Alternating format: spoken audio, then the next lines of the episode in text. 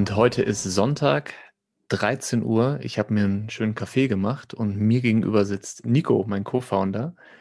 Wir beide sind, glaube ich, noch nicht so richtig 100% wach, aber wir haben uns vorgenommen, heute einen Podcast aufzunehmen, um so ein bisschen über den Februar zu sprechen. Nico, wie wach bist du auf einer Skala von 1 bis 10? Uiuiui, ich würde sagen so 3,6. Also ein ganz, ganz ruhiger äh, Sonntagmittag. Und ich habe kein Kaffee, ich habe hier Kurkuma, Ingwer, Tee. Mhm. Der hilft mir gerade ein bisschen äh, gesund zu sein, äh, Geschmack, Geschmack im Leben zu haben. Und dass wir heute sprechen, ist auch das einzige Gespräch mit einem Menschen heute. Insofern auch was Schönes, Soziales. ja, und wir haben ja beim letzten Mal schon festgestellt, dass der Podcast ähm, Hobby ist und nicht Arbeit. Darum brauchen wir auch gar kein schlechtes Gewissen haben, dass wir das machen. Und tatsächlich, äh, ich habe mich total gefreut auf das Gespräch heute. Und ich weiß, das sage ich vor jedem meiner Interviews und vor jedem Gespräch mit dir. Aber es gibt einen ganz besonderen Anlass. Und zwar warst du gerade zwei Wochen unterwegs. Und das ist jetzt, es ist nicht das erste Mal, dass wir sprechen, aber das erste Mal, dass wir uns wirklich Zeit nehmen, so ein bisschen ausführlicher zu sprechen. Genau, ja, und wie du sagst, das ist nicht Arbeit, sondern eigentlich so gerade in dieser Corona-Zeit, wie sonntags, hey, ich treffe einen Freund. Ja, und wir gehen im Park spazieren mhm. oder treffen uns zum Kochen oder so. Und so ähnlich ist die Haltung für mich heute zumindest auch, dass wir uns treffen. Ja, und, und uns austauschen. Ja, das, das finde ich gut. Das entspannt mich. Ja, aber erzähl mal, ähm, wie du die letzten zwei Wochen äh, verbracht hast. Also einfach, was du gemacht hast. Ähm, weil ich kann es natürlich auch beschreiben, aber ich glaube, dass du die besseren Worte dafür findest. Okay, also ich habe mir Auszeit genommen und bin in ein Dark Retreat gegangen. Ein Solo Dark Retreat, also ein Dunkel Retreat, wo ich ähm, alleine in einem dunklen Raum, beziehungsweise ein Mini-Apartment, was komplett gedunkelt war, war. Ähm, und dort zwölf Tage verbracht habe. Also ein Meditationsretreat, ein selbstorganisiertes, in einem dunklen Raum. That's it. Stille, zwölf Tage. Das hört sich, wenn ich es selber sage, jetzt so äh, mhm. abstrakt an. Aber für mich ist es noch so verkörpert und auch so ganz natürlich gewesen jetzt. Äh, ich habe das auch zum ersten Mal gemacht, also hatte auch verschiedenste Bilder und Ideen davon und jetzt weiß ich aber, ah, okay, so fühlt sich's an, so ist es. So ein bisschen entmystifiziert auch für dich jetzt, ne? Yes. Ja. Ähm, genau. Ich habe das in den letzten zwei Wochen vielen Leuten erzählt. Also einmal irgendwie einfach Freunden, weil ich es interessant fand, aber auch äh, beruflichen Kontakten, Kunden und, und Partnern. Und die Reaktion war eigentlich immer gleich. Bei allen ist so die, die Kinnlade runter und der erste Gedanke war, boah, das könnte ich niemals. Ja. Hm. Und ich habe auch richtig Lust, so die, diese, diese Erfahrung irgendwann mal zu machen. Aber ich weiß, dass es bei mir jetzt aktuell noch nicht an der Zeit ist.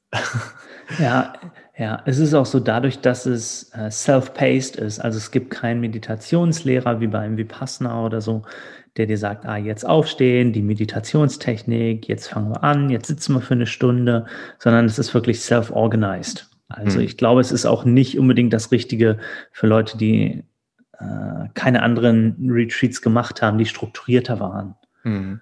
Ja, für mich war es aber genau das Richtige. Also mal keinen Retreat zu haben, wo um 6 Uhr die Glocke schlägt oder um 5 und dann sitzt man für eine Stunde und dann zwei Minuten Pause und dann sitzt man für eine Stunde und dann geht man und dann sitzt man und dann isst man und sondern dass es alles so intuitiv war. Ich konnte machen, was ich wollte. Also ich konnte schlafen, wann ich wollte. Ich konnte mich bewegen, wann ich wollte. Ich konnte so lange sitzen, wie ich wollte. Ich konnte zwischen den ganzen Sitzungen, also ich habe immer so eine Stunde gesessen, konnte ich mich immer, immer bewegen, stretchen, ähm,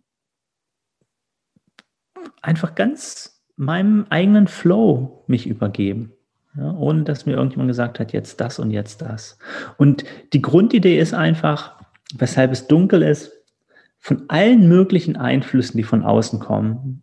Mhm. Ja, mich frei zu machen und wirklich zu gucken, ich bin nur mit mir selbst, meinem Körper und meinen Gedanken und was auch sonst noch da ist. Also wirklich so komplett auf mich selbst zurückgeworfen. Ja, ohne, ohne Ablenkung. Ich stelle mir das so vor, als jemand, der die Erfahrung noch nicht gemacht hat, aber natürlich darüber nachgedacht hat. Wir haben so 100% Aufmerksamkeit und können entscheiden, wohin lenken wir diese Aufmerksamkeit. Und einen Teil können wir bewusst entscheiden. Also zum Beispiel, ich höre dir jetzt zu oder ich lese jetzt dieses Buch. Mhm. Aber ein Teil unserer Aufmerksamkeit wird auch unbewusst entschieden. Also unser, unser Unterbewusstsein entscheidet, was ist jetzt gerade für mich wichtig. Und ähm, das ist natürlich mit ganz, ganz vielen Sachen beschäftigt. Also habe ich gerade Hunger? Ähm, äh, weiß nicht, ist, ist es hell genug in diesem Zimmer? Ähm, meine Frau sitzt nebenan, hört die mich jetzt gerade? Also all diese Dinge ne, passieren die ganze Zeit. Mhm.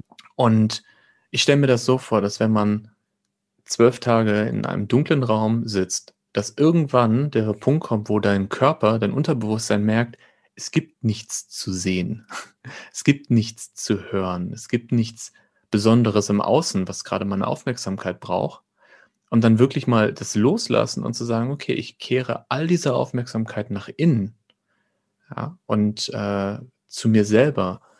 Und ich glaube, dass, also mit dieser Erklärung, die ich mir selber zusammengebaut habe, es auch so viel Sinn macht, erstmal über einen längeren Zeitraum so eine, so eine Meditationsretreat zu machen, aber auch das tatsächlich im Dunkeln zu machen und auch ohne große externe, externen Input. Also ich vermute, das Essen, was du bekommen hast, zum Beispiel, war wahrscheinlich auch kein total abgespacedes, super leckeres, äh, gewürztes Essen, sondern wahrscheinlich auch einfach, einfach Nahrung. Also kurz, kurz zum Essen. Ähm, ja. Weil da fragen sich vielleicht einige auch, wie hat das denn funktioniert? Es gab so eine Schleuse, also wie so eine Raumschiff- oder U-Boot-Schleuse ja, die also von der Außenseite geöffnet werden konnte. Da war eine mittelkleine Kammer, wo das Essen reinkam, wurde es zugemacht von außen und dann konnte ich es von innen öffnen und mir das Essen rausholen. Und ich konnte mir aussuchen im Vorfeld, ob ich ein, zwei, dreimal pro Tag Essen bekomme. Und ich habe einfach jeden Mittag, also einmal pro Tag, Essen gekriegt und das war sehr lecker, ausgiebig. Mhm. Ähm, das war einfach, was weiß ich, Reispfanne oder also einfach vegan, gesund, aber äh, ausreichend, um satt zu werden. Ja. Ja. Und äh, was du davor gesagt hast, also dass wir natürlich permanent Input kriegen durch unsere nach außen gerichteten Sinne und dann auch entsprechend diesen Input äh, ja, bewerten, reflektieren, weiter anreichern durch Assoziation und so, das teilweise bewusst ist, teilweise unbewusst, aber dass das natürlich permanent ist, ob wir es wollen oder nicht. Also ich sehe jetzt hier meine grüne Tasse vor mir und unbewusst natürlich assoziiere ich Dinge mit der Tasse und so weiter. Ja, und äh, du meintest, äh, ja, vielleicht fällt das nach ein paar Tagen weg. Ja, wenn ich dich richtig verstanden habe, eben Daniel. Mhm. Ja. Oder es bekommt nicht mehr so viel Aufmerksamkeit. Vielleicht fällt es nicht ganz weg. Ja. Aber es ist nicht mehr so wichtig für dein Unterbewusstsein und deshalb werden da Ressourcen frei für, für andere interne äh, Ereignisse. Ja, also mein Erleben war eher, dass es sofort passiert ist. Also so, so, sobald es komplett dunkel war und ich bin also eigentlich schon dann am nächsten Tag aufgewacht und okay, es ist pitch black und, ähm, und dann, okay, jetzt bin ich mit mir und nur meinem Körper und dem, was in mir ist und meinen ganzen Gedanken und Stories und Bildern. Ähm, das, das ging irgendwie sofort. Und auch zum Dunkel. Also es war äh, wirklich komplett dunkel. Also da war kein Fitzelchen Lichtphoton in diesem Raum. Es war erst Fensterläden. Es gab an beiden Seiten der Wände, gegenüberliegend Fenster, erst Fensterläden, mhm. dann die normalen Fenster, die waren so abgeklebt mit so einer bestimmten lichtundurchlässigen Folie. Dann war eine Schicht dicker Schaumstoff zur Soundisolation. Ja. Und dann war nochmal über dem gesamten Fenster nochmal so eine Eigenkonstruktion, was man angeschraubt hat, richtig. Nochmal wow. so ein Holzrahmen, nochmal mit dieser Folie. Also es war komplett dunkel. Stell dir vor, du gehst in ein Zimmer, machst es so dunkel wie möglich gehst dann unter dein Bettdeck ja, und hast, siehst nicht ein bisschen deine Hand vor Augen. So war es. Und das natürlich auch dann komplett für diese zwölf Tage, also auch für fürs Essen und für Zähneputzen und Duschen und ja, alles, was ich so gemacht habe. Mhm. Das, das finde ich total spannend gerade. Ähm, wir kennen ja so richtige Dunkelheit eigentlich gar nicht. Genau. Weil irgendeine ja. Lichtquelle ja. ist ja immer da, auch wenn es nur irgendwie der Mond ist oder draußen irgendwie eine, eine Laterne oder so. Und unsere Augen sind ja so konzipiert, sind ja wirklich so ein Wunder der, der Natur, dass sie sich darauf einstellen, wie, wie die Beleuchtung ist. Das heißt, selbst wenn wir irgendwo hingehen, wo wir denken, das ist total dunkel, dann irgendwann nach ein paar Minuten oder Sekunden ähm, nehmen wir doch Dinge wahr, auch wenn es nur Schattierungen sind oder genau. so. Und das ist wirklich so, dass du da gar nichts siehst. Zero. Ich dachte irgendwann wow. so nach fünf Tagen, wenn man die Hand mal sich anguckt oder so, dass vielleicht doch irgendwo mal so eine Art von Schatten ist. Ja? ja. Oder irgendeine Form. Aber es ist einfach nicht so. es ist einfach nicht so. Ja. Wow, was für eine Erfahrung, ja. Ja, es war also wie so eine, wie so eine dunkle Decke oder Höhle oder manche sagen auch wie so ein so der Womb, ja, so der, die, so als wäre man noch im Bauch der Mutter sozusagen. Also wirklich so ein, so ein Umschlossensein, aber so ein Gefühl von einfach eingehüllt sein in dieser Dunkelheit. Ja. Das heißt also, du hast das Gefühl, dass wirklich so, zack, du bist da reingekommen, ähm, es war dunkel, du hast dich in die Meditation gesetzt und es hat sofort einen großen Unterschied gemacht. Ja.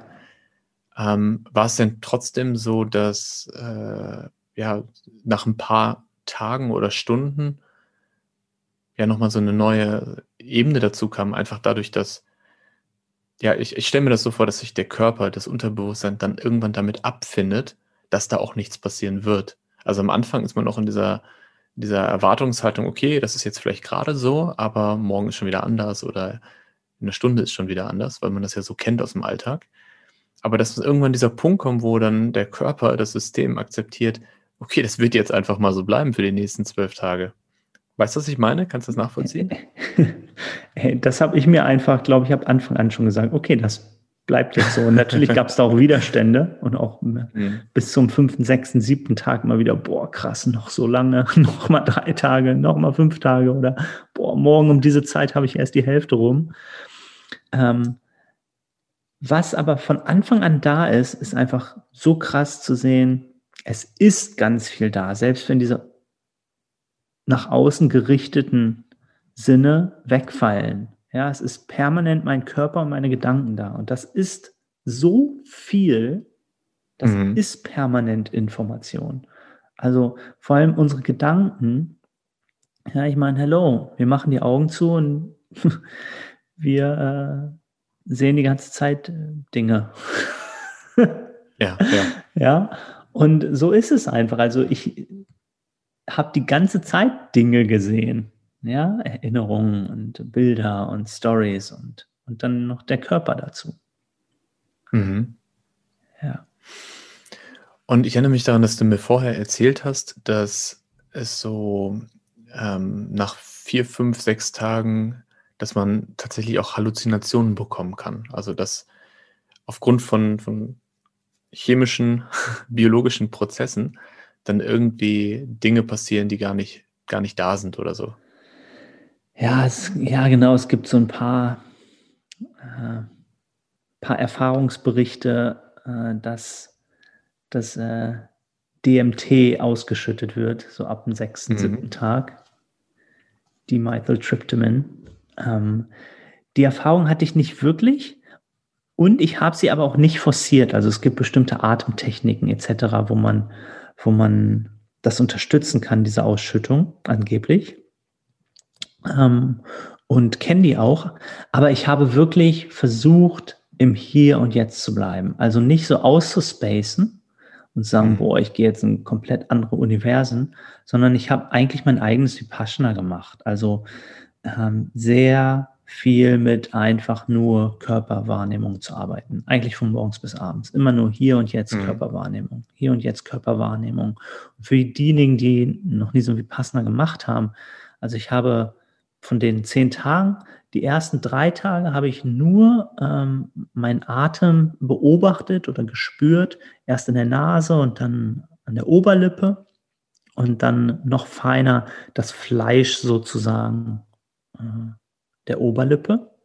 Drei Tage mhm. lang und dann habe ich am vierten Tag angefangen mit Bodyscans.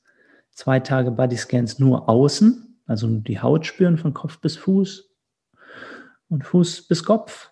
Und dann ab dem äh, sechsten Tag habe ich, hab ich angefangen, auch einen Bodyscan nach innen zu verlegen. Und es war wirklich ab dem sechsten Tag erst, wo es angefangen hat, ein bisschen, bisschen mehr Spaß zu machen, wo ich tiefer gehen konnte. Und ich habe also wirklich versucht, im Hier und Jetzt zu sein und einfach Bodyscan spüren, Bodyscan spüren. Und habe mir aber auch äh, vor allem die letzte Stunde abends immer genommen, um da dann äh, Loving Kindness, eine Meta-Meditation zu machen oder irgendwas, was mir intuitiv kam, eine Vergebensmeditation oder da dann auch eine Visualisierung zu nehmen und dann ins Universum zu gehen, um mhm. mich aufzulösen. Aber ansonsten bin ich wirklich immer im Hier und Jetzt. Wenn ich gesehen habe, oh, es kommen gerade so visuelle Muster oder so, die sich ergeben haben, schon zwischendurch, habe ich eigentlich gesagt, nee, da gehe ich jetzt gar nicht hin. Da hatte ich irgendwie, das war nicht meine Intention, die Lust zu. Das heißt, du hast wirklich eine Struktur gehabt, die du auch schon gelernt hast ja. über Vipassana äh, Retreats und du hast quasi, ja, es klingt so, als hättest du ein, ein Vipassana Retreat alleine yes. in einem dunklen Raum ja, gemacht. so ungefähr. Nur ich habe es eben viel individueller gemacht. Ich habe noch mhm. ähm, jeden Tag eine anderthalb Stunden Yoga gemacht, komplett im Dunkeln. Ich habe mich massiert jeden Tag, dafür eine Session eingebaut und ganz viel intuitiv zwischen dem Sitzen. Immer so zehn Minuten mich einfach gedehnt, den Rücken gelegt, so spontan gedehnt einfach. Und das war so gut, das tat mir so gut verglichen mit, mit anderen strukturierten äh, Retreats, wo das einfach nicht so möglich ist. Wo, man, wo auch häufig gesagt wird, mach mal kein Yoga, sondern nur die Technik. Ähm, und dass ich da so ganz persönlich einfach sagen könnte, jetzt sitze ich eine Stunde, dann dehne ich mich zehn Minuten, so wie ich jetzt gerade will, oder lege mich einfach kurz auf den Rücken äh, und dann mache ich weiter. Das tat mir so gut. Also ich hatte diese Grundstruktur, zehn Tage baue ich das so auf ähm, und dann dazu aber noch einmal pro Tag eine Stunde Loving Kindness, mein Yoga jeden Tag, massieren jeden Tag. Ja, ja. so hatte das als Struktur. Dann lass uns mal ähm, ich habe noch ganz viele Fragen zu, zu äh, Logistik und solchen Dingen, aber die lasse ich jetzt einfach mal, mal fallen. Ähm, das wäre auch nicht so spannend. Aber was mich wirklich interessieren würde, ist das Resultat. Also, wie hast du dich im Laufe des Retreats gefühlt und wie hast du dich danach gefühlt und wie fühlst du dich jetzt? Also, was, wie hat sich das verändert über die Zeit? Boah, ähm, erstmal, was mir richtig, richtig gut tat, ist wirklich einmal pro Tag nur eine gesunde Mahlzeit zu nehmen. Das hat schon echt einen Impact gehabt, allein auf meinen Körper und wie ich mich fühle. Also es ist, war dann Intermittent Fasting mhm. ja, für, ein, für 23 Stunden jeden Tag. 23 zu 1 Fasting, ja. ja. Man kennt das. One Meal a Day sozusagen, Methode. Das allein schon hat mir unglaublich Klarheit gegeben mhm. im Geist und auch Verbundenheit mit dem Körper. Ähm, und was ich, was ich sonst erlebt habe, vielleicht so, so ein paar Beobachtungen einfach, weil ich habe einige Einsichten gemacht. Vielleicht so eins, zwei Dinge. Eins mhm. ist ähm, vor allem an den Tagen drei bis sieben wenn meine Gedanken gekommen sind, die ja die ganze Zeit da sind, also es geht immer darum, ich fokussiere mich und dann kommen wieder Gedanken, ich fokussiere mich, kommen Gedanken, fokussiere mich ein bisschen länger. Und die Gedanken, die so kamen und die so in meinem Kopf herumgeschwört sind, waren an diesen Tagen drei bis sieben knapp zur Hälfte, würde ich sagen, Filmfetzen. Also Szenen aus Netflix-Serien aus dem letzten Jahr, Filme, die ich vor 10 oder 20 Jahren gesehen habe, die ganze Zeit, ich habe meine Augen geschlossen und es kamen die ganze Zeit Bilder aus Filmen. Wow. Angenehme, unangenehme, äh, Horror, Joy, alles. Und ähm, das war auch ein bisschen nervig. Ja, dachte so, boah, krass, dass ich so viel verarbeite hier über diese ganzen Filme, an die ich nie wieder gedacht habe oder bewusst zumindest nicht. Ähm, ich kenne das ein bisschen aus der Meditation manchmal, äh, dass ich irgendwie in Stille sitze und auf einmal kommt irgendein Film hoch, den ich vor x Jahren gesehen habe. Mhm. Ja, das kenne ich, aber hier war das so permanent. Wie gesagt, so die Hälfte meiner Gedanken waren, die aufploppten, waren, waren Filme. Und da habe ich jetzt so realisiert, dass, ähm, oder ist eine Theorie von mir, dass diese ganzen Filme, die ich gucke, dass da so viel Emotionen gezeigt werden, die ich miterlebe, mhm. der Figuren, ja, von, von Freude über Schmerz, über alles, dass ich diese ganzen Emotionen so krass in mir aufnehme, aber eigentlich gar nicht verarbeite, gar nicht die Kapazität habe. Durch die Evolutionsgeschichte der Menschen waren, war es nie so, dass ich so krasse Emotionen erlebt habe in anderthalb Stunden und am nächsten Tag schon wieder die nächsten und am nächsten Tag die nächsten über Filme. Es gab zwar schon immer irgendwie Storytelling und, und Geschichten und auch Literatur und Theater, aber das war nicht so krass, nicht so in HD und nicht so viel. Und wir haben gar nicht die Kapazität, diese Emotionen, die wir eigentlich alle erleben, ja, ähm, zu verarbeiten. Also diese ganzen Dinge, die schwirren so in, in so einer Mittelschicht von Bewusstsein herum unverarbeitet. Und äh, das war eins meiner Einsichten, einfach zu realisieren, boah, krass, diese ganzen Sachen, die ich mir reinziehe über YouTube und Netflix und so weiter, ähm, die, ja, die, die, die schwirren irgendwo unverarbeitet in mir rum. Wow, ja. Wenn ich, wenn ich dazu kurz was sagen kann, ja, bevor, bevor du gleich zu deinen nächsten Insights kommst, aber das ist ja tatsächlich ähm, ja, der spannendste Teil gerade.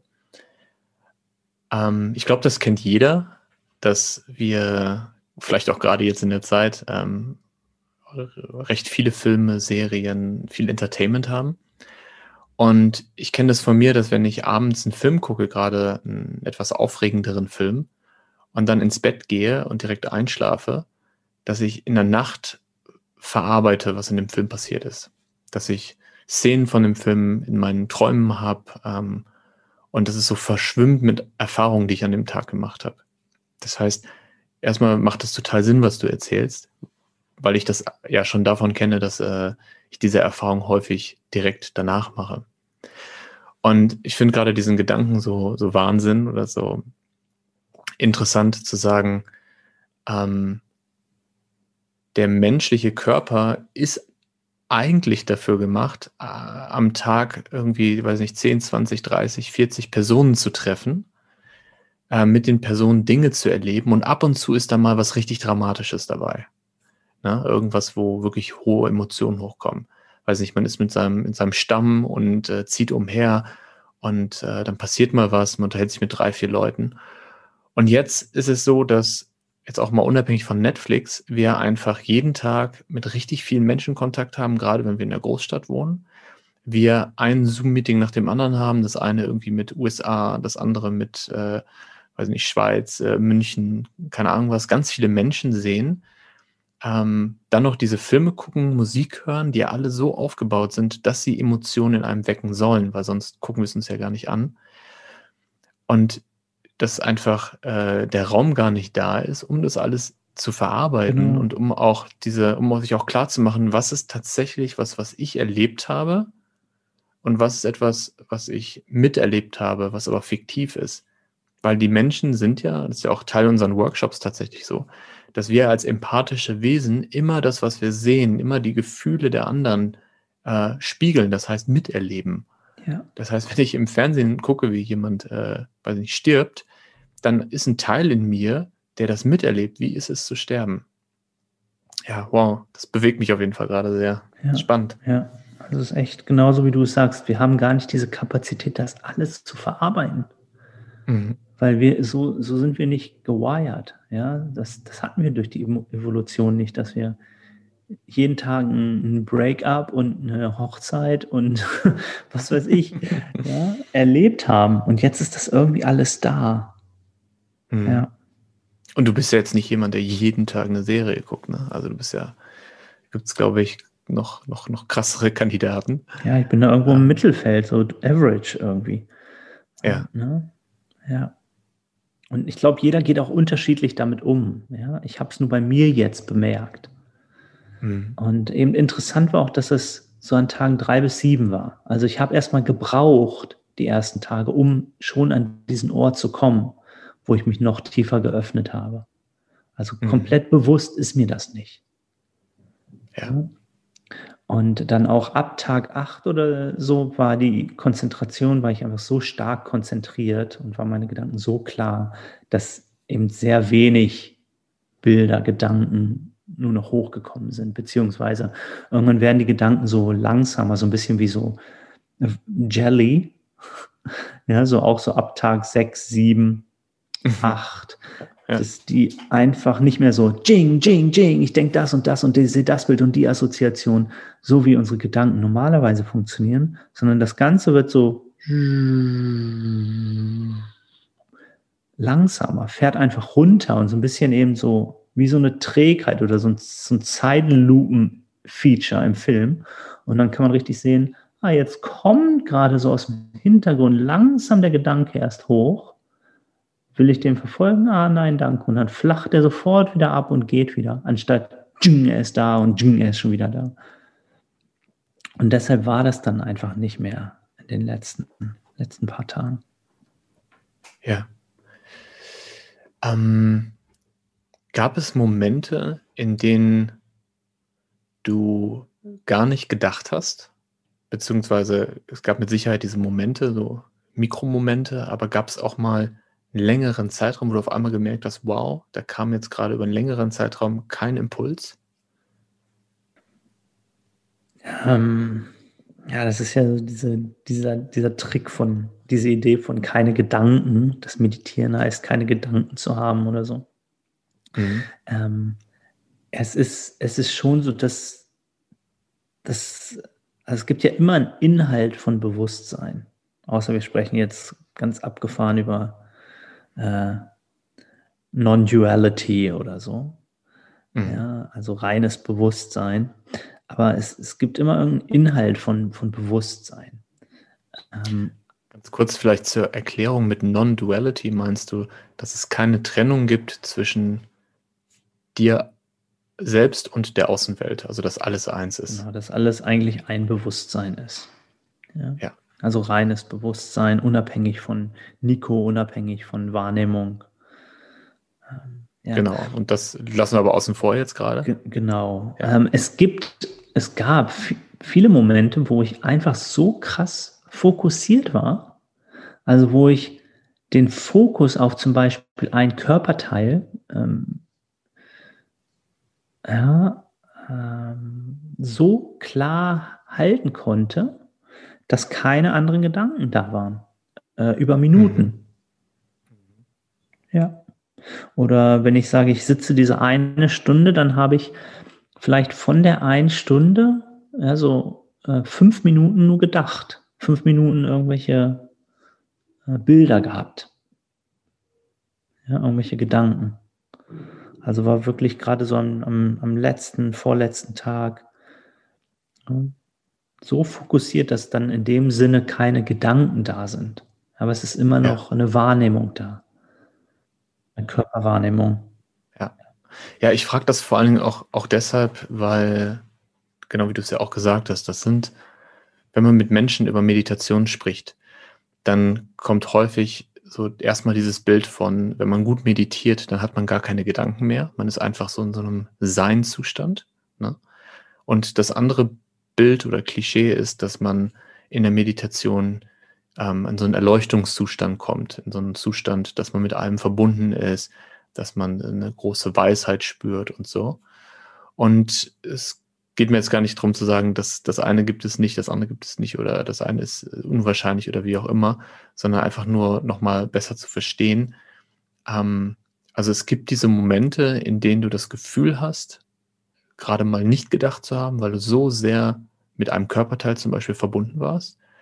Aber das waren, es gab dann immer wieder die Impulse, die hochkamen. Und äh, selbst nach zwölf Tagen ist es nicht so, dass man eine Stunde da sitzt und eine Stunde nur. Uh ja, Ja, beziehungsweise es ist wirklich so, äh, dass ich dann definitiv mehr präsent bin, ja, am, am Mhm. letzten Tag, als dass ich denke. Ja, ja.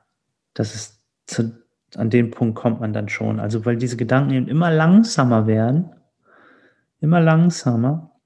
Sagen wir mal, ich, ich spüre ein, ein Kribbeln in jetzt gerade, auch so als Selbstexperiment für jemanden, der gerade zuhört. Ich, ich spüre gerade ein Kribbeln in der Fingerspitze von meinem rechten Ringfinger. Ja, wenn ich mal Mhm. kurz die Augen schließe und ich spüre vielleicht wirklich den Ringfinger oder ich spüre äh, nur den oberen Teil von meinem Ringfinger. Und äh, wenn man ganz krass fokussiert ist, dann spürt man einen Teil, kann man dann wirklich fühlen, der so groß ist wie, ja, wie, eine, wie eine, ein Stecknadelkopf. Ja, und dann wirklich nur das Kribbeln zu spüren und nur diese Wahrnehmung oder die Wärme oder was auch immer dann da ist in dem Finger und dabei zu bleiben, ohne dass Gedanken kommen. Und das über Minuten, ohne dass ein anderer Gedanke ablenken kommt, der sagt, was mache ich hier eigentlich? Oder der sagt, also fühlt sich das an? Das, das passiert schon. Ja. Das ist dann einfach nur das Wahrnehmen. Das wird dann immer subtiler und subtiler und subtiler. Ich stelle mir gerade vor, wie ganz viele HörerInnen äh, jetzt zu Hause oder in der Bahn oder wo auch immer sind und sich auf ihren Ringfinger konzentrieren. Sehr schön. Aber tatsächlich, ich bin mir sicher, dass, dass ganz viele Fragen gerade ähm, bei dem einen oder der anderen aufgeploppt sind. Und äh, ihr könnt uns die natürlich schicken. Und Nico antwortet euch auch gerne direkt und teilt seine Erfahrung mit euch. Ja, Das heißt, wenn es was gibt, was ich jetzt noch nicht gefragt habe, aber was, was euch unter den Fingernägeln brennt, schreibt uns einfach. Ähm, und ja, vielleicht können wir es auch in der nächsten Folge dann noch mal ein bisschen ausführlicher erklären, wenn da eine spannende gerne, Frage gerne. ist. Und es kann natürlich jeder dieses Retreat machen. Also man kann sich da einfach anmelden. Das ist in so einem kleinen französischen Dorf gewesen. Es war so eine Mhm. Odyssee, da hinzukommen. Bei Lyon. Und ähm, ja, das erfordert keine Vorkenntnisse. Ähm, die kümmern sich gut um einen. Ähm, geben ein gutes Gefühl von Sicherheit. Du kannst dich da nur ein oder drei Tage, aber auch bis zu 30 Tage einfach äh, einwählen. Einwählen. Ja, schön. Man kann auch einen Dark Retreat zu Hause machen. Ähm, Klar. ich erinnere mich noch daran, als wir bei Nico, liebe Grüße an dieser Stelle, zu Besuch waren und die tatsächlich in der Wohnung, in der WG, die ganzen Ja, Zimmer genau. äh, abgedunkelt hatten. Ähm, auch das kann man tun. Und ich finde es einfach, ja, ich finde es einfach schön, damit zu experimentieren. Gleichzeitig ist mir auch wichtig, nochmal zu sagen, wie du es auch am Anfang gesagt hast, wer selber noch keine tiefere Meditationspraxis hat, auch noch nicht die Strukturen kennengelernt hat, wie bei so einem Vipassana zum Beispiel, dafür die Personen sind, glaube ich, zwölf Tage schon extrem herausfordernd. Ja. Also vielleicht ist es nicht Level 1. Ja, und auch gerade, was ist wirklich die Medizin, die ich gerade brauchte? Für, für mich war das genau das Richtige. Ich wollte echt mal so, Mhm. boah, äh, es reicht mir, ich muss mal so richtig Rückzug und keinen Input haben. Wenn ich aber zum Beispiel sage, hey, ich habe gerade eine depressive Phase oder gerade Liebeskummer oder so, und ich gehe dann in so einen Raum, ne? Oh, Und das ist die ganze Ja. Zeit in meinem Kopf. Das ist dann mit Sicherheit, mit Sicherheit nicht das Richtige.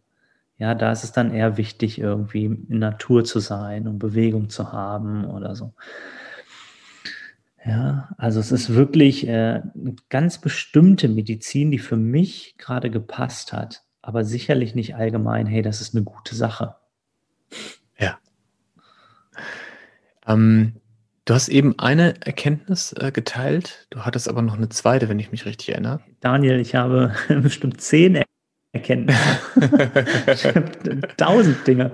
Also es war wirklich sehr einsichtsreich. Ähm, aber vielleicht eine andere kleine Anekdote sozusagen noch, wo ich auch gemerkt habe, boah, so ähnlich wie bei den Filmen, es sind so viele Dinge in uns, Erlebnisse, vor allem emotionaler Art, die irgendwie unabgeschlossen sind, Mhm. die irgendwie noch in uns rumgeistern. Und eben so als Anekdote jetzt, das war schon recht früh an Tag drei oder so, ähm, kam auf einmal in der Meditation so eine Erinnerung, wo ich pff, 15 Jahre nicht mehr daran gedacht habe. Ja? Und zwar, als ich 16 war, war ich ein Jahr in den USA. Mhm. Ja? Und da war, bevor ich los bin, hat sich sowas, ja, so leicht angebahnt mit so einer, mit so einer Frau, die ich, die ich toll fand irgendwie oder wir uns, aber wir nicht zusammengekommen sind, nur einmal so kurz Händchen gehalten sozusagen. Und als ich dann wiedergekommen bin aus den USA, bin ich mit einer anderen Frau zusammengekommen sofort und war dann aber aus einer Party und habe diese andere wiedergesehen. Mhm. Und, äh, und dieser Moment, wie die mich angeguckt hat, so total verliebt, enttäuscht, traurig, der hat sich so eingebrannt, nur dieser eine Blick von ihr, dass ich plötzlich mit einer anderen Frau da war. Dieser Moment, der äh, ist so schmerzhaft gewesen, der hat mich so erfüllt mit Scham oder Schuld oder Schmerz allgemein. Ja, der war so eingebrannt in mir. Mhm. Und dann bin ich, habe ich gesagt, boah, krass, diese Szene ist noch da und habe dann bin da ein bisschen tiefer reingegangen und habe mich dann noch an einen Traum erinnert, den ich hatte mit 16 in den USA, wo diese Frau mir erschienen ist im Traum und gesagt hat, ey, ich warte auf dich ein Jahr, Nico. Und wie krass, dass ich mich jetzt noch so heftig an diesen Traum erinnere und eben gemerkt habe, boah, da ist noch irgendwas, was unaufgelöst ist. Und dann habe ich den nächsten Tag, ja, habe ich eine Meditation gemacht, wo ich in diese Szene mit und in diese Erfahrung und diese Emotion, die ich mit dieser Geschichte habe, ähm, mit, mit, mit Meta, mit Loving Kindness, mit Dankbarkeit reingehe und habe das sozusagen reprogrammiert. Also ich habe diese ganze Erfahrung jetzt komplett aufgelöst in, in Liebe und Dankbarkeit und Wertschätzung. Und wenn ich jetzt an die Situation denke, ist es so, boah, das war so schön. Ja, und bin so dankbar für das. Ähm, wow. Also das hat mir einfach gezeigt, wir haben so Dinge in uns, so Erfahrungen, gerade die schmerzvollen, die wir so wegdrücken, vergessen. Wie gesagt, ich habe da 15 Jahre bestimmt nicht dran gedacht, die aber irgendwie in uns rumgeistern und uns keinen Frieden geben.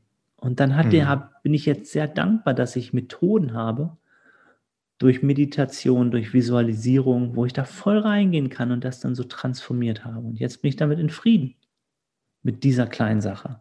Und es zeigt mir aber auch, wir haben tausende von diesen Stories in uns, die uns nicht bewusst sind, vor allem natürlich aus der Kindheit und der frühen Kindheit. Da geistert so viel in uns rum. So krass. Das war so eine andere Einsicht, einfach zu erleben, boah. Wow. Das sind einfach so Stories. Ich glaube, dass das ein wirklich gutes, greifbares Beispiel dafür ist, ähm, wie wir als Menschen, wie unser Körper funktioniert und dass manchmal Dinge, die auf so einer kognitiven Ebene, ähm, weiß nicht, ich denke an die Situation, dann denke ich dran, ja, ist Vergangenheit, spielt keine Rolle mehr, Punkt. Aber so funktioniert der Körper nicht, so funktioniert der Mensch nicht. Wir denken immer, dass, äh, dass wir unsere Gedanken sind und dass unsere Gedanken die, die wichtigste Komponente sind. Zumindest habe ich das lange gedacht. Aber äh, es gibt einfach dieses emotionale Gedächtnis und viele Momente in unserem Leben, die wir gar nicht mehr so auf dem Schirm haben, wo wir uns vielleicht gar nicht mehr genau daran erinnern, was da passiert ist, sind immer noch in diesem Speicher. Ja. ja. Und das passt übrigens auch gut zu einer Geschichte, die ich dir erzählen wollte. Bitte. Ich habe die letzten zwei Wochen auch nicht ganz untätig Ich habe nämlich jetzt so viel erzählt. Ja, du hast ja auch wirklich die, die ähm, eine sehr spannende Erfahrung gerade gemacht.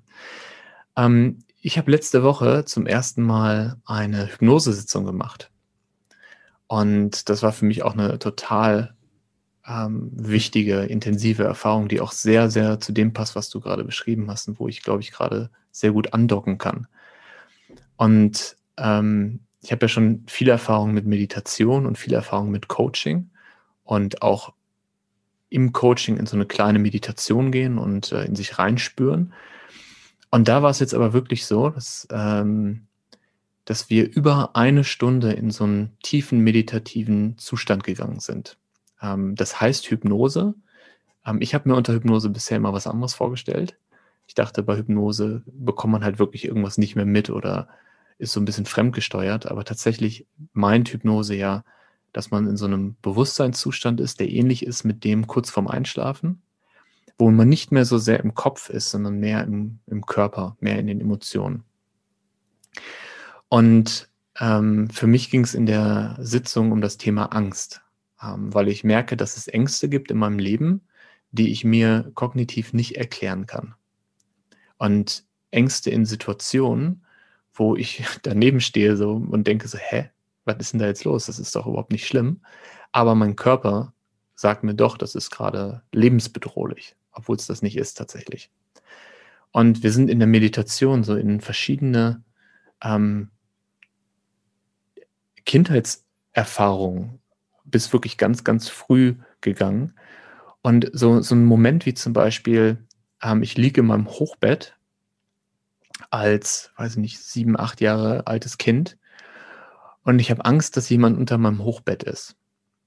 Und das haben wir so wirklich, ähm, ja, das habe ich nochmal erlebt. Also mhm. ich habe mich wirklich so hingelegt, als würde ich im Hochbett liegen. Ich habe ähm, gefühlt, wie spürt sich die Angst an, ähm, was nehme ich im Raum wahr und so. Und sind dann in diese Situation gegangen und also es waren, glaube ich, vier Situationen und haben immer erst wahrgenommen, dann dieser Angst Raum gegeben. Ja, und dann hat sie sich eigentlich von alleine aufgelöst, weil das ist ja das Problem mit diesen wie du es auch gesagt hast, mit diesen nicht aufgelösten Erfahrungen, ähm, dass da noch irgendwas festgehalten ist und einfach mal diesen Raum zu geben in einer sicheren Umgebung, um diese Angst wirklich zu spüren und, und laufen zu lassen. Und dann haben wir aber auch ähm, ja das überschrieben beziehungsweise das mit positiven Erinnerungen begleitet. Und ja, wow, ich habe einfach nach dieser einen Stunde in der Meditation ähm, wirklich gemerkt, wie sich ganz grundlegende Dinge bei mir verändert haben. Und es ist natürlich schwierig, das jetzt messbar zu machen, auch zu sagen, wie geht's mir jetzt eine Woche später? Da fühle ich immer noch so jeden Tag in mich rein. Was hat das jetzt geändert? Aber in dem Moment hat es sich so sehr real angefühlt, dass sich da Dinge aufgelöst haben, dass ich auch körperlich gespürt habe, wie da was losgelassen hat. Und ähm, ja, das klingt so ein bisschen wie das, was du eben beschrieben hast, nur halt begleitet. Also da ist jemand, der begleitet dich auf dieser Reise und du hast das wirklich ähm, ja, in, in, Selbstführung, in Selbstbegleitung gemacht. Nice. Yes. Ähm, was, was du beschreibst, Daniel, ist das, was ich in meinem Leben beobachte, nicht nur in diesem Retreat. Und ich glaube daran, dass das äh, hm. eine kraftvolle Methode ist. Ja, ähm, ist ja auch in verschiedenen psychotherapeutischen Ansätzen. Also wirklich nochmal reinzugehen in die, in die frühesten Erinnerungen dazu, zu mhm. einer bestimmten Emotion und das wirklich nochmal tief zu erleben und dann aber auch zu sagen, hey, ich bin nicht mehr dieses Kind, ja, oder, oder diese, dieses Erleben damals, ja, und das dann dadurch neu zu beschreiben oder überschreiben, wie du gesagt hast, ja, mit positiven Assoziationen zu belegen und einfach nochmal, nochmal zu spüren, tief, und dadurch verändert sich häufig schon was. Ja, ja. Also kann ich jedem empfehlen, ähm, wer ja. eine Empfehlung haben möchte für eine gute Hypnotiseurin, äh, schreibt mich einfach an. Und ich glaube, das ist so, ja, es gibt ganz viele Stufen, in denen man diese Erfahrung machen kann und diese Therapieform machen kann. Und wie du auch schon gesagt hast, man kann immer schauen, was ist jetzt gerade für mich das Richtige, ja. was fühlt sich für mich an. Ist es zwölf Tage im Dunkeln sitzen? Ist es ähm, ein Hypnose-Coaching oder ist es vielleicht auch eine, eine, mehr kognitive Arbeit, so wie eine innere Kindarbeit oder ein klassisches Coaching? Und ich, ich habe einfach für mich das Gefühl, ich habe sehr, sehr, sehr viel über die letzten Jahre über den Kopf gemacht und das war auch gut und wichtig. Und jetzt ist aber eher der Körper und die Emotionen dran, ähm, weil vieles auf so einer tiefen Ebene ist, dass mein Kopf das gar nicht versteht. Ja, ja, ja, ja. Ey, diese, dieses Eisbergbild, ne, wo wir ja, nur, die, genau. nur die Spitze haben oder das unser Bewusstsein ist. Ey, diese Spitze ist so klein in Wirklichkeit. Wir denken manchmal so, ja, ich weiß doch ein Viertel von mir oder die Hälfte oder so. Ey, wir, es ist so krass. Wir wissen so wenig von uns. Die ganzen, äh, ich habe auch in diesem Dark Retreat, weil ich war dann irgendwann in so einem Zwischenzustand permanent, ne? ich konnte schon permanent verschiedene Schichten und Erinnerungen an, anzapfen, auch alte Träume und ich konnte in meine Kindheit gehen und irgendwelche Jugendzimmer von Freunden besuchen und habe die im Detail gesehen und es war alles so klar, weil die Gedanken eben nicht springen, sondern so ganz langsam sind. So zwischendurch im, im Bett nachts, fast wie so, so luzides Träumen und so. Mhm. Und konnte in alles Mögliche reingehen. Das war so unglaublich. also faszinierend. Ich, ich habe das manchmal, vielleicht kennst du das auch oder vielleicht meinst du das sogar genau damit. Ich habe das manchmal, dass ich ähm, mitten in der Nacht äh, so im Halbschlaf bin ähm, meistens tatsächlich auch, wenn ich irgendwie, weiß ich, Fieber hatte oder irgendwie krank war in irgendeiner Form. Und auf einmal habe ich so eine Erinnerung, zum Beispiel, weiß ich, die, ich erinnere mich gerade daran, die, die Straße, in der ich gespielt habe als Kind. Und dann kann ich da wirklich so durchgehen ja. und ich kann mir das Haus angucken yes. und ich kann den Weg zu meiner Schule gehen und es ist alles so krass yes. detailliert noch ja. da. Ne? Ja. Und auch so Situationen, ich habe das immer mal wieder, dass mir Dinge einfallen, wo ich gar nicht mehr wusste, dass es das gab. Ja, ähm, genau. Und auf einmal ist es aber wieder so klar da. Ja. Das ist schon Wahnsinn. Also unser, unser ja. Körper ist einfach ein, die beste Technologie, die bisher entwickelt wurde. Das ist echt so krass. Wir erinnern uns an das alles. Äh, und ja, so war es bei mir eben. Ähm, vor allem nachts. Also ich lag nachts einfach stundenlang wach. Ich habe kaum geschlafen und habe dann entweder einen Bodyscan gemacht oder bin in diese ganzen Erinnerungen reingegangen. Auch teilweise mhm. willentlich, weil ich dachte, okay, wow, da habe ich ewig dran, nicht dran gedacht, da gehe ich jetzt mal rein. Ähm, ja, und das war einfach super spannend. Äh, hm. ja. ja. Ja. Ich habe, äh, um vielleicht nochmal ein anderes Thema reinzubringen, ähm, für mich noch eine andere Therapieform gefunden. Und zwar ähm, habe ich vorletzte Woche, da ging es mir nicht so richtig gut. Ähm, war ich auch sehr in so einem Corona-Tief. Ne? Also so dieses, jeder Tag sieht gleich aus und äh, es gibt kaum Möglichkeiten. Sehr um, dezent formuliert. Da ging es mir nicht so richtig gut. da ging es mir echt da scheiße. Ja. Ziemlich scheiße, ja, tatsächlich. Oder positiv formuliert, äh, ja, da durfte ich mal so richtig die unangenehmen Emotionen äh, erkunden. Und ähm, ich erinnere mich dann, wie ich irgendwie rausgegangen bin und äh, einfach spazieren gegangen bin, weil ich einfach mal raus musste. Und dann bin ich hier an den Mauerpark. Ich wohne ja in der Nähe vom Mauerpark. Und da war so, eine, so ein recht neuer Platz und ganz viele Leute waren da am Skateboard fahren, am Rollerblades fahren, am, gerade auch viele, viele Kinder, Jugendliche. Und ich habe mich dann dahingestellt, die Sonne schien gerade und ich stand da und war einfach so für zehn Minuten so glücklich, also so diese ganzen glücklichen Menschen zu sehen. Und dann ist mir einfach die Idee gekommen, ey, ich habe als Jugendlicher, also von ich denken kann, bis, bis ich 18, 19 war, war Skateboardfahren für mich einfach Leben. Ja, es war einfach für mich das, das, was mir am meisten Freude macht. Dann habe ich mich gefragt, warum verdammt nochmal fahre ich eigentlich kein Skateboard?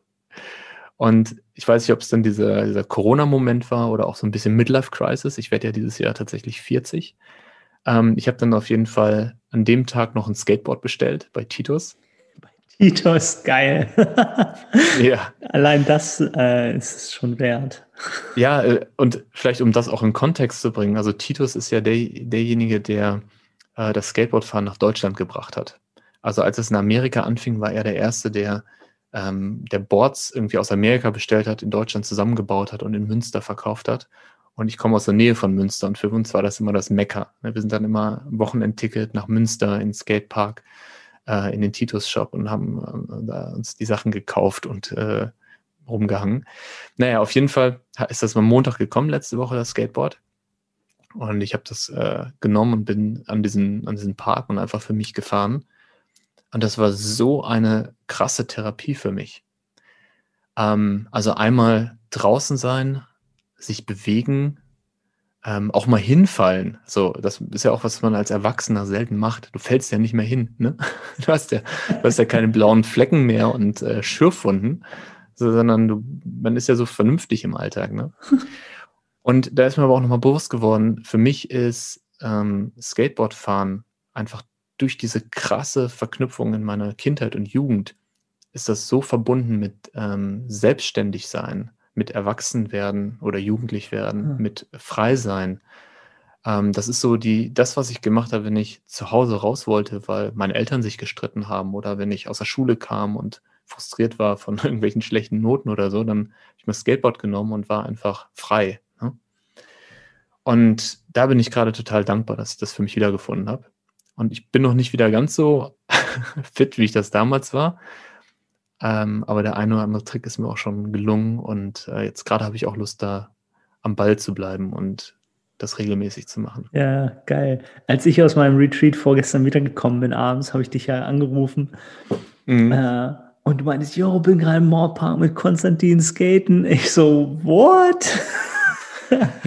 ich fand es auch total super. Oder finde es ja. total geil. Ja, an dem Montag, als dann Skateboard kam, äh, war ich mit äh, John verabredet zum Spaziergang. Und dann äh, bin ich rausgegangen und hat, hat das Skateboard in der Hand und er hat einfach sich gefreut, war am Lachen, äh, war, oh wow, damit habe ich nicht gerechnet.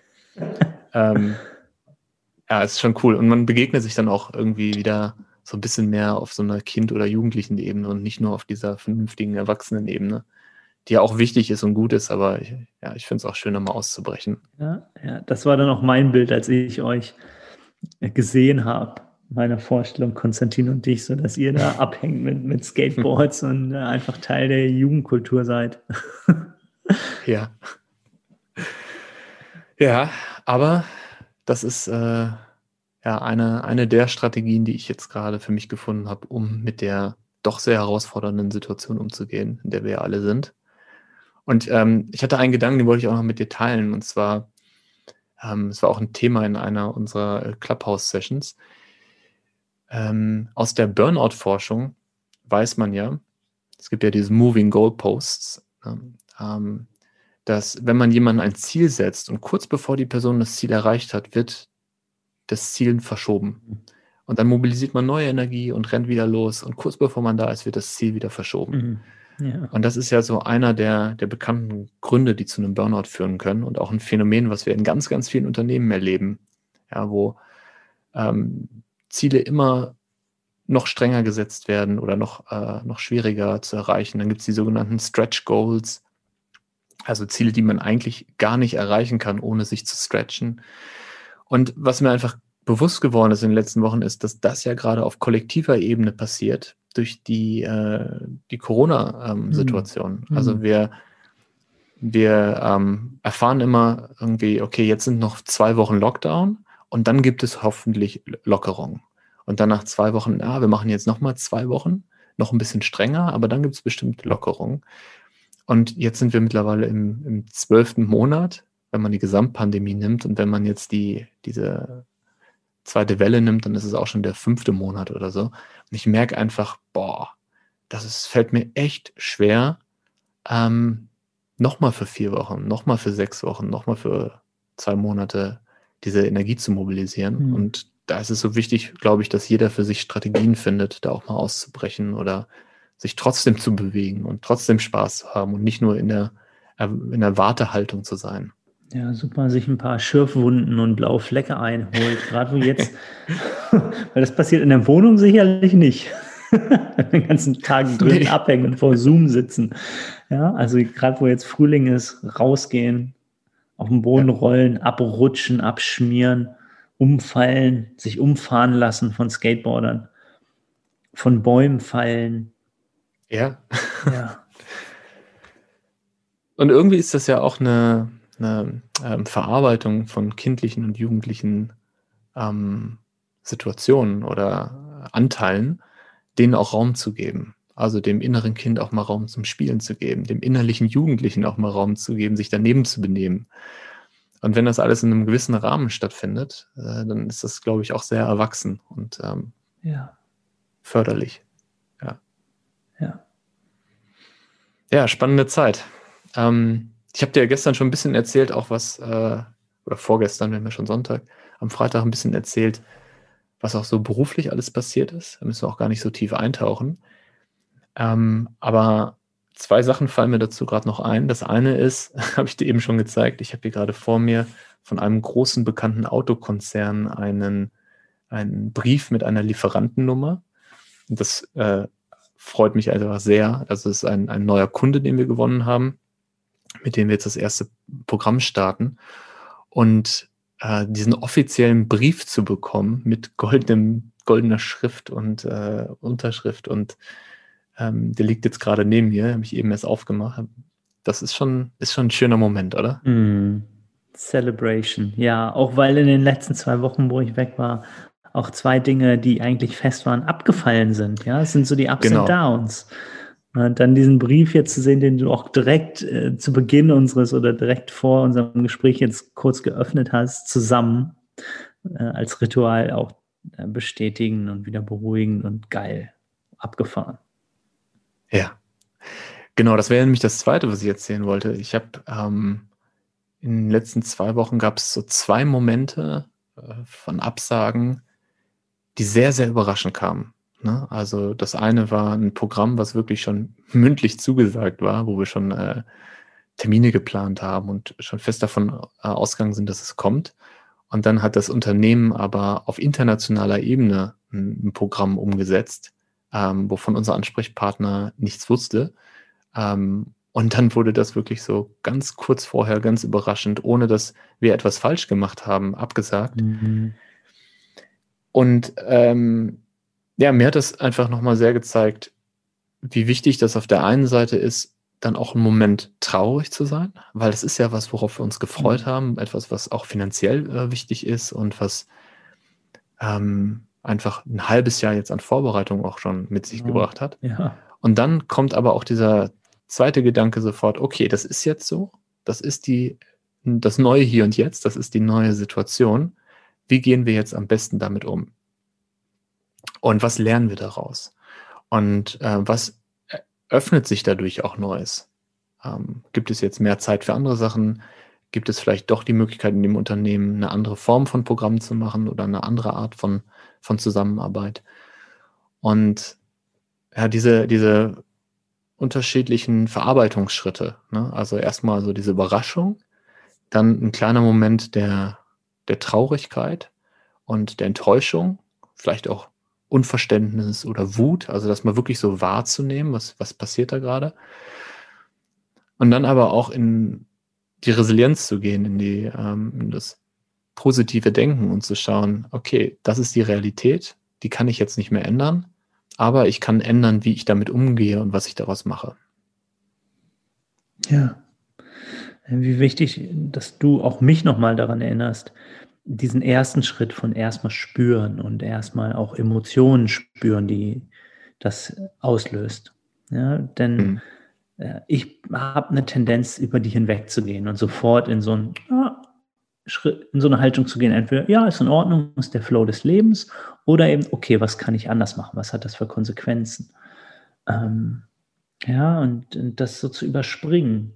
Und ja, dem ich gebe ich häufig jetzt, nicht genug Raum.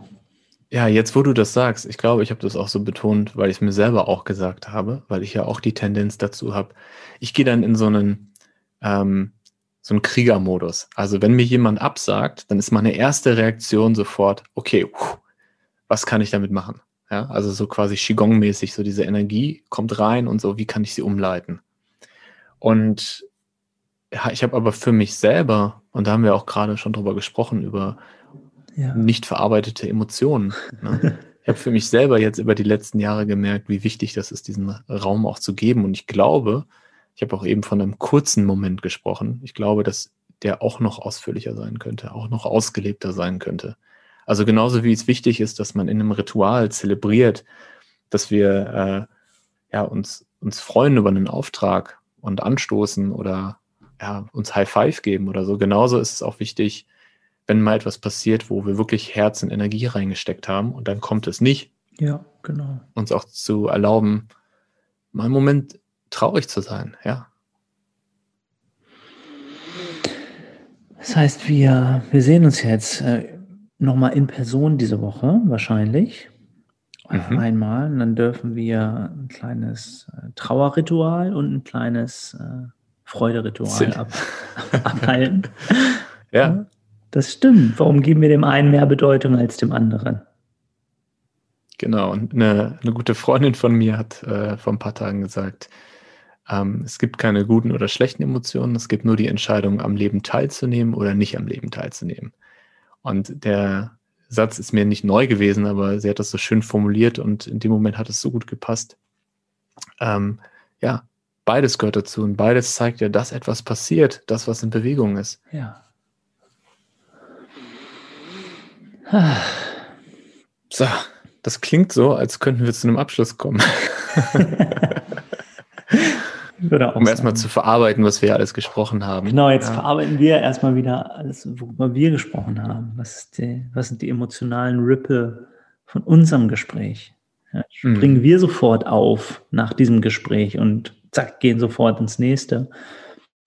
Ähm, oder ist es möglich, dass, dass auch ich mir, ja, oder wir uns jetzt noch einmal einen Moment Stille gleich nehmen und kurz mhm. durchatmen, ah, okay, was geht noch in Resonanz, was ist noch da, was habe ich gesagt, was hat Daniel gesagt, ähm, was irgendwie auch emotional noch nachklingt. Ja. Ja, schön, dass du wieder da bist. Ich freue mich auf äh, den, den März. Yes. Und äh, finde es gut, dass es jetzt zumindest für Januar und Februar geschafft haben, einmal pro Monat zu machen. Vielleicht schaffen wir es für März jetzt auch noch. Und ich glaube, dass wir ein total spannendes Q2 vor uns haben. Also wenn ich auf, die, auf das Auftragsbuch gucke, was sich ja doch sehr rasant gefüllt hat in den letzten Monaten. Ähm, und ich freue mich darauf, dass jetzt so ein bisschen mehr Frühling kommt. Ähm, ein paar schön. Das wollte ich dich übrigens noch fragen. Äh, es gab so eine Woche in Berlin, wo wir 20 Grad hatten. Ähm, das war, glaube ich, genau die Woche, wo du im Dark Retreat ja, warst. Hast du, den, hast du den ersten Frühling verpasst, Nico? Ich habe den komplett verpasst. Und in Frankreich war es auch so, als ich angekommen mhm. bin, den Tag oder den davor wurde es richtig warm. Mhm. Ja. Und als ich rausgegangen bin, war diese, diese fette Frühlingswoche genau wieder vorbei und es war nachts wieder 0 Grad und so. Mhm. Aber ich bin raus aus dem Retreat und die ganzen Bäume haben geblüht in Frankreich. Die ganzen Kirschbäume und so. Alles fett in Blüte. Ich bin also ins Retreat rein. Es war Winter. Ich komme aus dem Retreat raus und die ganzen Bäume, es war alles unglaublich. Wow. Die sind also schon, so in Berlin sind ja auch die ersten Knospen ähm, an den Bäumen, aber dort irgendwie drei Wochen weiter. Ja. Ja. Das ist schon verrückt, ja. Also so im Februar eine Woche zu haben, die sich wirklich wie Frühling anfühlt, vielleicht sogar schon wie, wie früher Sommer. Jetzt sind wir wieder ein bisschen normaler mit 5 Grad. Ich war eben kurz draußen spazieren und äh, war dann wieder froh, drin zu sein. Wow. Äh, grau und kalt und windig. Aber es fühlt sich normaler an, so ein bisschen gesünder als das andere. Naja. Okay, mein Lieber. Mein Lieber.